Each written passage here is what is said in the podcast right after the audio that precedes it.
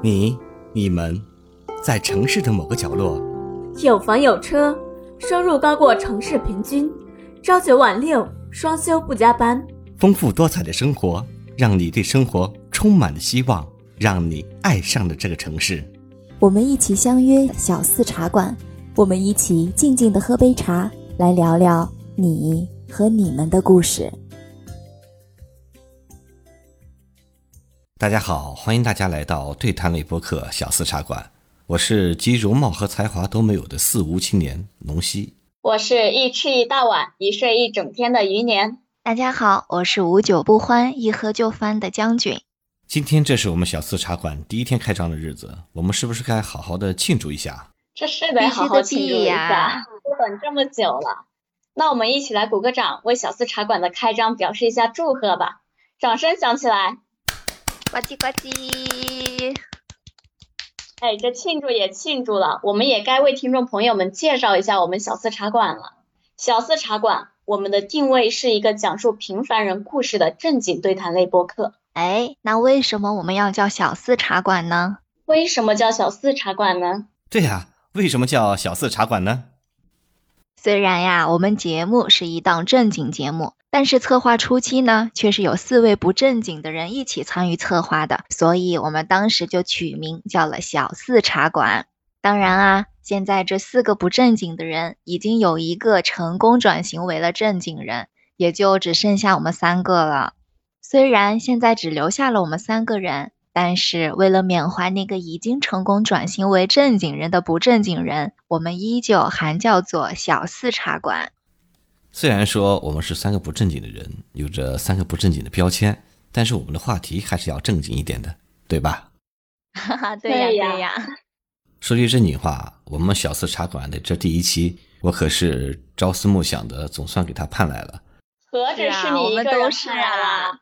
我们两个人都在这盼着呢。为什么要赶在这个时间点来录制这一期节目呢？那是因为我终于解放了。我不知道你们两个有没有一股如沐春风的感觉啊？有有有有有同感。我我感觉我整个人都焕然一新了。对对对，脑脑袋都清了，就整个人都很轻快、清爽的那种感觉。为什么这么说呢？那是因为熊孩子们都开学了，这个悲惨生活的暑假终于结束了。我相信大部分陪伴孩子度过这个暑假的成年人都会有这样一种感觉。不管你是哥哥姐姐、阿姨叔叔、姑姑舅舅、爸爸妈妈，甚至是爷爷奶奶，现在总算盼到了孩子开学的日子。所以嘞，那我们今天就来聊一聊暑假期间您被您家的熊孩子整疯了吗？这个话题啊，我觉得我最有发言权了啊！我我一定一定要第一个给你们。抱怨一下，诉诉苦，我这个暑假是如何熬过来的？看到你眼底下的黑眼圈，我就知道了，你这个暑假肯定过得非常惨，真的是太惨了，我真的是一言难尽啊。首先从刚放暑假开始哈，我们家里就多了三个熊孩子，你们知道吗？三个什么概念呢？三个熊孩子，你家得是花果山了。有那么句话不是说山中无老虎，猴子称霸王吗？你这得有三个猴子。我们家三个熊孩子啊，破坏主力就是我那个五岁的小侄子，他的破坏力我觉得相当于十个正常成年人的破坏力。那他岂不是得是一个齐天大圣？这些拥有强大破坏力的孩子，其实像小恶魔一样，能做出很多让我们不敢相信这是一个小孩子能做出来的事情。因为熊孩子嘛。都是非常肆无忌惮的，所以根本就不会去怕任何东西，甚至是见到什么去破坏什么。对，他们的脑洞超级大，他们的智商也非常的高。他们一进门之后，首先就盯盯上了我放在梳妆台上的那些护肤品以及化妆品。我感觉他们对那些瓶瓶罐罐简直充满了好奇心啊！只要我一不留神儿。他们就会悄悄摸摸的冲进我的房间，然后去悄悄的搞破坏。哎，我家的小孩子也是，别说什么护肤品、化妆品了，就连那些首饰盒呀，他也不放过，就是什么东西不灵不灵的，什么就是他们的战斗目标。嗯，对对对，就有一次吧，有一次，我突然发现他们几个就悄悄的、悄悄的就没有声音了。只要他们一搞破坏，最典型的特点就是没有声音了。我第一时间我就冲到我的房间去，我第一反应就是看看我的那些护肤品还是不是安然无恙。哦，进去以后真的是一股刺鼻的味道扑面而来，知道怎么回事吗？他把我的那个干发喷雾喷得满屋子都是啊，整个房间都充满了那种刺鼻的味道，简直都快要窒息了。当时我床上是铺了一张天蓝色的那种床单，他们把那个干发喷雾啊，就直接喷在那些蓝色床单上，白一坨蓝一坨的那个样子。我进去一看，哈，我以为是蓝天白云呀，真的是破坏力太强了。这种东西整理起来好费劲。我记得我家这边窜来窜去的各家各户，然后呢，他们就是学校，他们喜欢买那种叫起泡胶一样，就是捏在手里面玩的东西啊。然后他们就在床上玩，你知道吗？搞得那一坨这一坨，我当时洗都洗不掉，跟你那一样，洗都洗不掉。然后床单都被我扔掉了，我整个人都麻了。这个确实是让很多家长们头疼的一个事情。我记得我们家孩子小的时候。会去拿他妈妈的口红啊、眉笔啊，在墙上发挥他的那个所谓的绘画天赋，画的满墙都是。现在那面墙我还给他保留着呢，让他时刻记住他曾经的那个辉煌的杰作。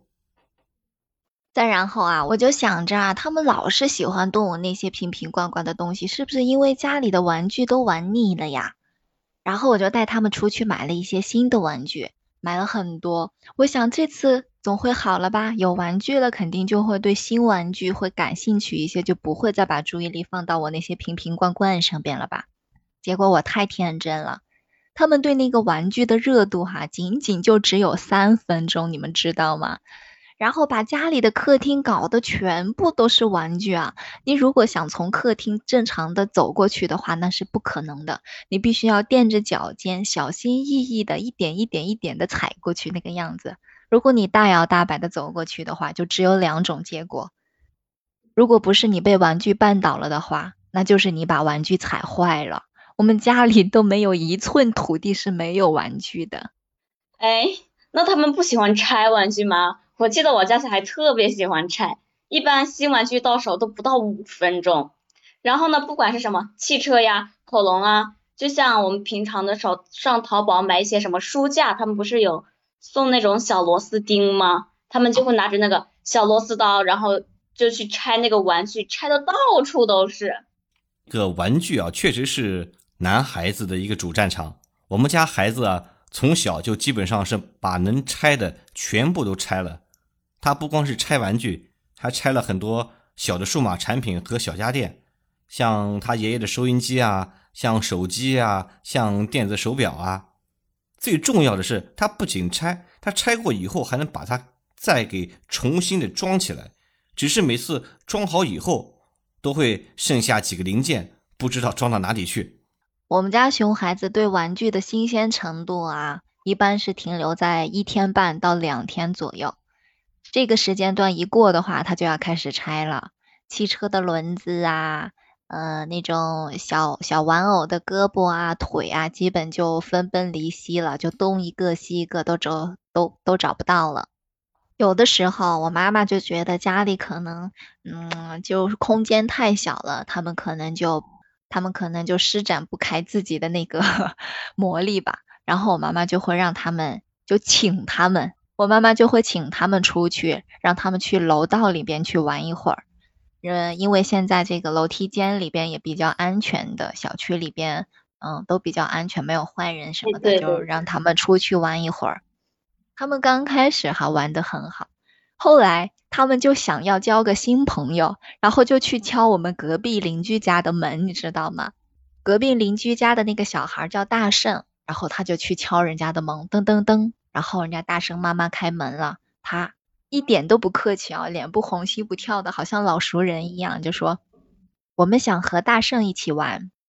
然后大圣妈妈说，嗯，大圣现在在午睡呢，等他醒来，我让他们和你一起玩吧。然后熊孩子就假装听懂了一样的点点头，哦，然后没过两分钟又去敲人家的门，噔噔噔噔噔噔，然后大圣妈妈又来开门了。我们想和大圣一起玩，然后大圣妈妈说大圣还没睡醒呢，然后他又假装听懂了一样的点点头，哦哦哦，然后离开了。我听到以后，我说绝对不能再去敲第三次门了。我飞一样的我就冲出去，我就警告他，我说不许敲人家的门了，隔壁小朋友正在睡觉呢。然后这才他才哦不去敲人家隔壁的门了，笑惨了。哎，你说起这个，我就想起我这边有个事儿，就我这边邻居，嗯，很多什么老人嘛，怎么说呢？那些老人就很可爱，有一种老顽童的感觉。每一次就是我家的小孩或者是其他家的小孩跑去敲门的时候，他们就会。举着那个拐杖，你知道吗？一边把小兔踩着，一边把他们给轰出去了。我和你们讲一个我身边的事情啊，我邻居的事情。说来听听。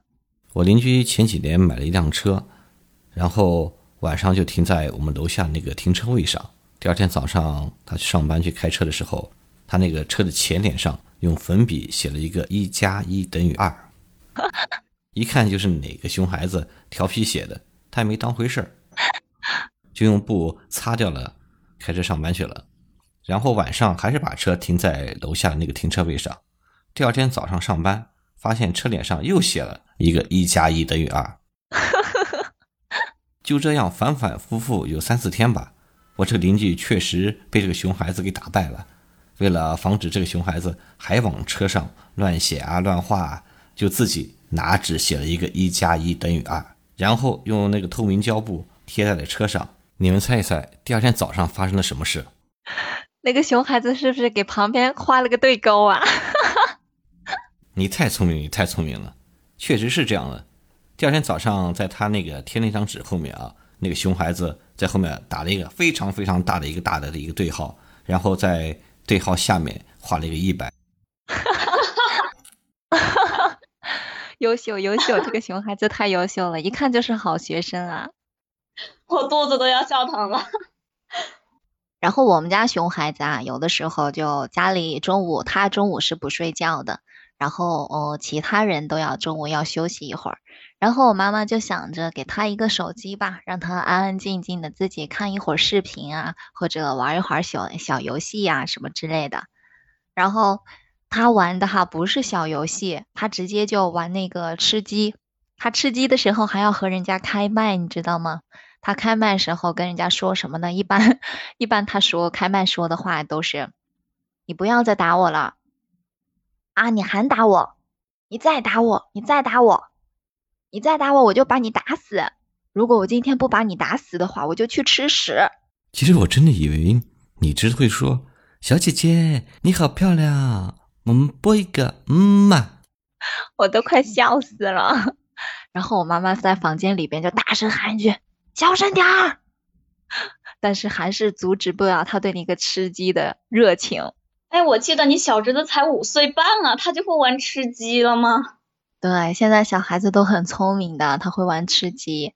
然后我不是打那个王者荣耀嘛，只要我游戏一开局的时候，他就知道，哇，姑姑你在玩王者荣耀啊！Double kill。然后。我我知道他懂这个游戏以后，我在他面前我再也没有玩过，因为我一玩的话，他就要帮我点两下。我记得我玩吃鸡，我也碰见过小朋友，不过他们大概是三年级到四年级的那个阶段，就是特别小，然后那个声音就特别嫩，就特别嗯，怎么说呢？喜欢嚷嚷，然后我走到哪儿他就跟到哪儿，嘴巴里也叫个不停，说什么。哎呀，姐姐，我要保护你！哎呦，我当时都要笑傻了。对，所以说你打游戏的时候，你永远不知道你的队友是神还是魔。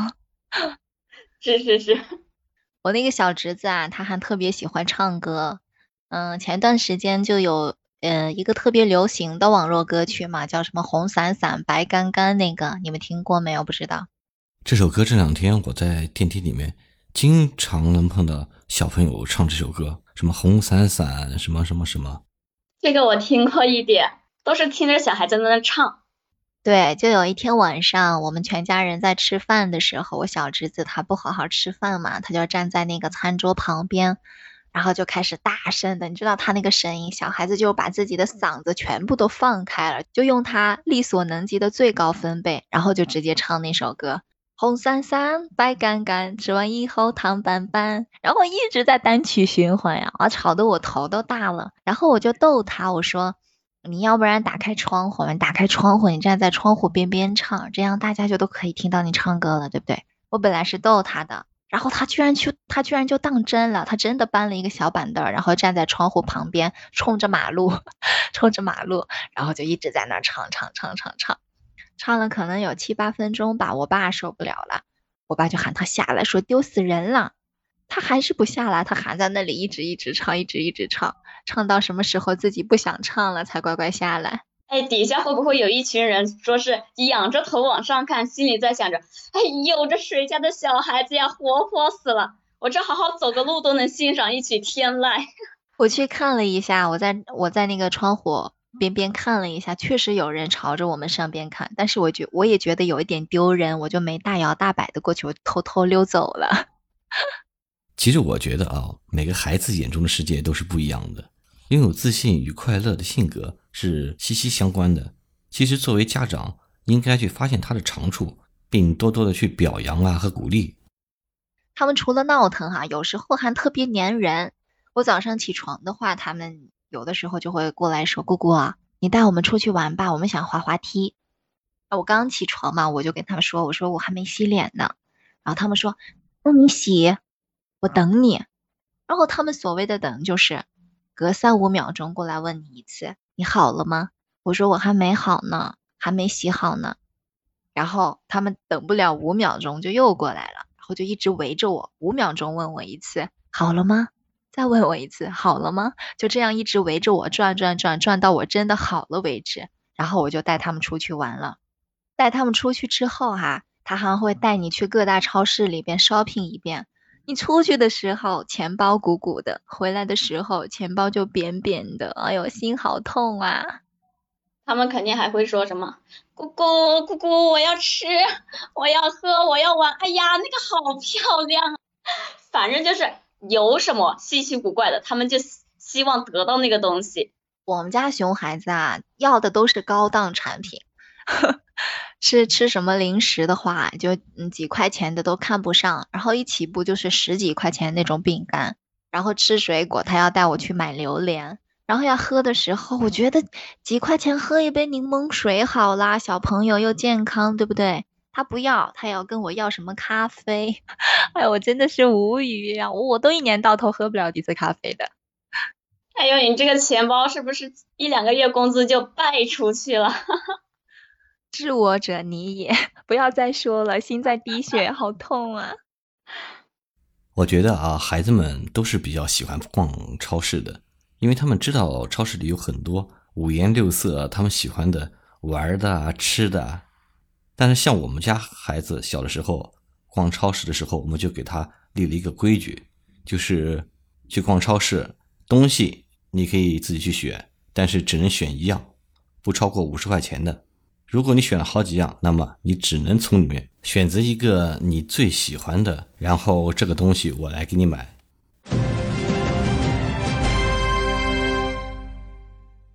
哎呦，听完将军你的事情。我就想起我这边有一个特别让我头疼的事情，最近这个疫情不是越来越严重了吗？然后什么培训班啊，全都让停了。本来小孩子刚开始上午说是八点到十点练个字，十点到十二点要干嘛呀？打个羽毛球，就是那种户外的嘛。好了，到下午两点到四点弹个钢琴，四点到六点呢，他们就练个跆拳道，就这些东西安排的满满当当。所以我们家里也很清闲，对不对？但是，哎呀，这个培训班一让停，基本他们就回来了，从早待到晚，都是我们在这儿陪着他。尤其是给什么小侄子辅导作业的时候，哎呦，我真的是头疼的要死。鸡飞狗跳，鸡飞狗跳，真的是这四个字形容的再正确不过了。他脸皮太薄了，然后我就说他错了几道题吧。我记得有一题是什么？教室里有十一盏灯，拉灭了四盏，教室里还有几盏灯？他写答冒号十一减四等于七，教室里还有七盏灯。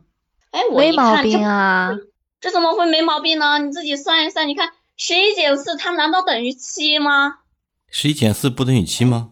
你把我数学是体育老师教的吗我懵了，你把我问懵了。十一减四是等于七呀、我还想了一下呢。哎呀天呐天呐，我搞错了，哦天哪，我当时我还把他你你难道一个，你知道吗？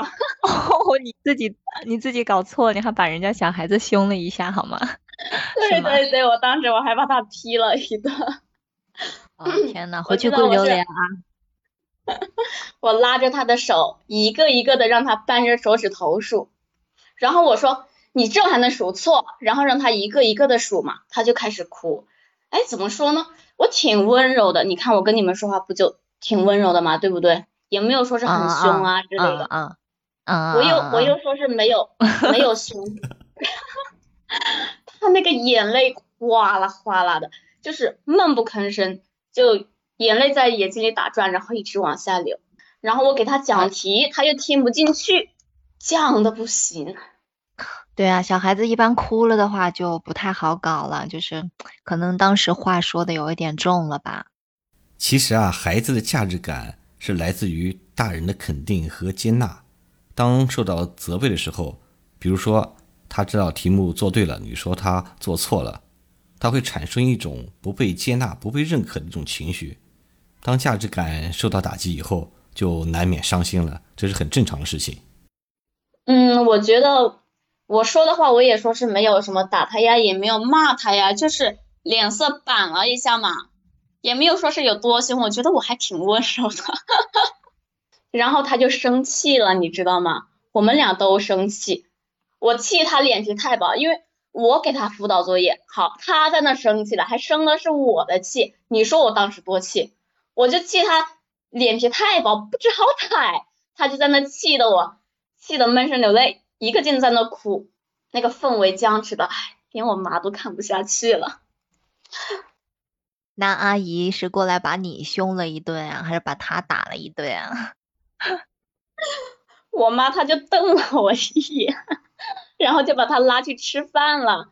因为正好也到了吃午饭的时间嘛，我也就没有什么继续去辅导他。然后想着吃完饭啊，带他出去走一圈，心情不就好了吗？他不还挺开心的吗？我们俩就和和谐谐、美美满满的，回来也就没事儿了。哎呀，太舒服了！我这寻思着，这没事儿了，这作业不得还做吗？然后我就拉着他在那坐在桌子旁边写作业，得三两题又开始鸡飞狗，又开始鸡飞狗跳。对对对，又开始鸡飞狗跳，说的太没错了。他有时候错了吧，他还非说没错，还特别烦的问我，你知道吧？他那种烦劲是怎么烦？就是那个脸上特别的不耐烦，然后手一挥就问我说：“我到底哪儿错了？”然后呢，我就给他指出来了呀。他说：“我就是这样写的呀，真的就是让写作业就是上战场。”他头疼，我也头疼，两个人对着在那生气。哎呀，这个辅导作业确实是挺头疼的。是啊，太头疼了！我这一个暑假，我真的是我这个头发哟，每次洗头的时候一抓也也不能说一个一大把吧，小小半把，掉了好多，我都心疼死了。那你确定是因为辅导作业吗？不是因为自己年纪大了？哎，那不会，那不会，好歹我也是，嗯，十八，十八，花样年华，花样年华，不能问，一问就是十八。一问就是十八，女人的年龄永远都是秘密。是的啊，孩子们的学习确实是一个令广大家长朋友们比较头疼的一件事情。刚刚听到了大家对熊孩子暑假在家的种种的这种事迹，我这后背啊都直冒寒气。太可怕了嘛，又不是妖魔鬼怪。那对于这些熊孩子们的这些非常规的操作模式，你们又是怎么去引导和教育的？有没有什么好的经验和方法来给大家传授传授？我们家熊孩子吧，他主要就是闹腾，就像于年他们家小朋友要哭啊什么的，我们家是没有的。我一般都是，我一般都转移注意力，他这个东西，哎，我觉得不应不能做了，不能让他继续做了，我就拿一个新的、新鲜的事物，然后去给他，然后一就这么一直转移注意力，一直转移注意力。但是我觉得这个方法吧，就有时候还是会有一点点负面，就是有一点负面影响的，就是总就是你转着转着就没有了，反正。引导引导着，可能就是他不按照你的那个思路去做，就节外生枝了。哎，我记得就是将军他不是说他家小孩嘛，把东西扔的到处都是，或者是这个踩坏了，那个拆了呀。我记得我在什么小孩子，我家小侄子上半学期的时候，我问过他们班那个班主任，因为老师对这些东西这些方面肯定是有了解的呀，然后我就去问了一下。然后那个老师他说，一般这种时候，你就拿一个小凳子放在那个墙角，然后把小孩抱过去坐在那儿，告诉他不要动，就坐在这儿，让他自己反省刚才的行为。虽然他比较小，但是他知道你为什么会让他这么做呀。然后呢，你做你的事情，你也不要管他，但是你要偷偷的去观察他的状态，不能让他跑了或是乱动，就是不听话，去叫他的全名，让他坐好，这样大概过个几分钟。你再过去问他，下次还会不会这样做？如果他不说话，或者是同意了，就把他抱出来跟他讲道理，然后你我们再表扬他一下，这样的话他就会知道做错事了，还是要做角落的，做墙角的，这样的话他就下次会注意了。我感觉这个方法会很好。我们家熊孩子啊，虽然是淘气是淘气了点儿，但是我觉得他还是，嗯，就对于这些就组装积木啊这些，我觉得他特别有天赋。我在想啊，他这种天赋长大以后，可能就是就是一个人的那个，就是比较擅长做的一些事情吧。反正他用我买的那些积木啊，就会搭很多东西。他对那些车啊什么的很感兴趣，一会儿啊就弄一个，就搭一个警车啊，一会儿又会搭一个消防车这样子。有的时候他还会。嗯，自己组装出来一些那些枪，然后他那些枪名字还特别专业呢，什么 AK 呀、M 二四啊这些东西我都没听过，他都记得特别清楚。我觉得这也是孩子，就是嗯孩子的一种天赋吧。就有时候吧，就是他到了一定年纪，我感觉就不要给他玩那些就是小朋友，就是太小的孩子太 low 的那种游戏吧。要稍微给他提升一点点那种需要思考，然后有一点难度的这种游戏，然后这个样子，我觉得他可能会多安静那么几分钟，然后他自己自己的一个思维啊什么什么的都会有很大的一些进步。对对，五岁的孩子其实对很多事情都挺感兴趣的，特别是一些具有挑战性的东西啊，这样就能够更加去激发孩子的兴趣。嗯，什么年龄阶段就让他玩什么样的游戏。嗯，不能说是他低年龄的玩太高的，他也玩不起来；高年龄的话，他又玩太低级的游戏，他也玩不起来，就会影响孩子的一个进取心。所以难度这方面我们还是要适当控制一下，然后再进行一下引导和帮助就可以了。比如什么你刚才说的呀，玩具赛车呀、拆拼啊之类的都很好。嗯，对他喜欢的一些事情吧，就尽量的让他去多做，然后慢慢的培养成一种兴趣。啊，这样子会比较好。对，但是我还是觉得对孩子来说最宝贵的还是书了，因为书中自有黄金屋，书中自有颜如玉嘛。虽然现在孩子都整天抱着什么 iPad 呀、手机呀玩啊，基本上就没有什么好处，反而对他们的眼睛和骨骼发育都不好。所以我们还是要尽量想办法培养孩子读书的兴趣才行，找到一些他们喜欢的类型啊、书籍啊。比如男孩子喜欢什么军事武器啊、探秘啊、车辆啊，女孩子呢？女孩子就是什么百科呀，或者是更加精巧的什么故事呀，他们都很爱。但是我们家熊孩子，我感觉读书的话有点勉强，他坐不住，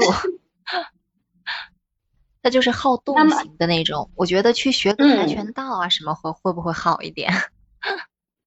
主要是让他们提升一个自己喜欢的一个兴趣，这样他们就会投入进去了，不会说是每天就想着什么游戏、平板、手机这种，对他们视力影响不好，反而还影响他们发育。对对对，就是多做一些有益的事情，少做一些那种无益的事情吧。对，而且我觉得自理能力很重要。我记得我这边有一个小孩，他们有一个自理能力，那是真的非常差。我跟你讲啊，当时视力是五年级了，五年级了，他吃饭他还是他妈在那喂他吃，就是基本除了学习他自己管以外，生活上的其他都是由家长去帮他做的，就是太宠了，反而对教育孩子这一块不好。独立性就是一种很重要的能力，嗯，我觉得家长一定要尽快的让孩子独立起来，不能说是什么事必躬亲的给孩子做这呀做那呀。帮他拿筷子呀，洗袜子呀，我感觉这种简单的，让他们自己完成就好了，慢慢锻炼起来。对对，教育学家其实都有讲过的，就是从孩子会走了以后，你就可以慢慢慢慢的去使唤他。就是说，独立的孩子、好的孩子、品行优秀的孩子，一般都是用出来的。就是那种不舍得用孩子、不舍得用的孩子，他长大了自己的独立性也不不会太好。就所以就从小的话，他会走了以后，你就会他其实会走了以后哈，他的那个大脑就已经完完全全可以接收到成人的发发送给他的那个信息，虽然他自己还不会讲话，然后你就可以去让他扔个垃圾呀，或者是嗯拿一个什么比较轻一点的东西啊，反正慢慢就去使唤他，这个样子的话，对孩子的成长和发育都是比较有益处的。对，但是在教育孩子的时候，家长还应该注意自己的言行举止，因为你你让他做什么，你自己反而就是跟他对着干，反着来，他就会以你为目标，然后你怎么做他怎么做。所以说，家长是孩子第一个老师呀，家长应该注意自己言行，给他们树立一个好榜样，这样孩子才能听得进去，而且他们也能够心服口服吧，幸福应该说是，比如说餐桌上吃饭呀。我们一边吃饭一边靠看报纸，然后让他们专心吃饭，你看他们会做到吗？所以说，我们就应该做一个榜样，给他们看，他们看到了就会形成一个习惯，一种默认式的习惯。这样的话，他们就能够从你的这边养成一个良好的习惯。对对对，都说言传不如身教嘛，其实父母的行为举止对孩子来说是非常重要的。对。但是我感觉这方面我们还是需要培养一下，也要培养一个意志力的问题。意志力，因为怎么说呢？他们在以后的成长中，不可能说是家长一直都为他做着某些事情，好，什么困难都帮他摆平，因为他等到后面他会受到很多挫折，所以我们要培养意志力的问题。比如他们。嗯，碰到一个挫折就哭，然后坐在那等着家长来哄啊，这种方式就不太好。就进行一个相对的意志力的锻炼，就是为了让他能够为自己的事情负责，让他了解到用哭的方式是没有办法解决问题的。但我们还是要适当的给予他的鼓励和支持，帮助他们建立信心。这样的话，他就能够很好的在他自己道道路上一路上走过去。感谢余年和将军给我们带来的这么多的很好的经验和方法。其实每个孩子啊都是父母爱情的结晶，他们就像一张洁白无瑕的白纸，不明白成人世界的一些社会规则，也不明白大人之间心照不宣的一种相处方式。但是他们会用自己的方式呢来吸引大人的注意，表现自我。这个时候我们就需要有足够的耐心和他们成为朋友，鼓励的同时。慢慢的去进行引导，希望我们今天的内容能给您带来一点点启发和帮助。听众朋友们，如果有其他更好的建议和方法，欢迎在评论区留言。喜欢我们的节目，可以订阅此专辑。我们下期再见。再见，再见。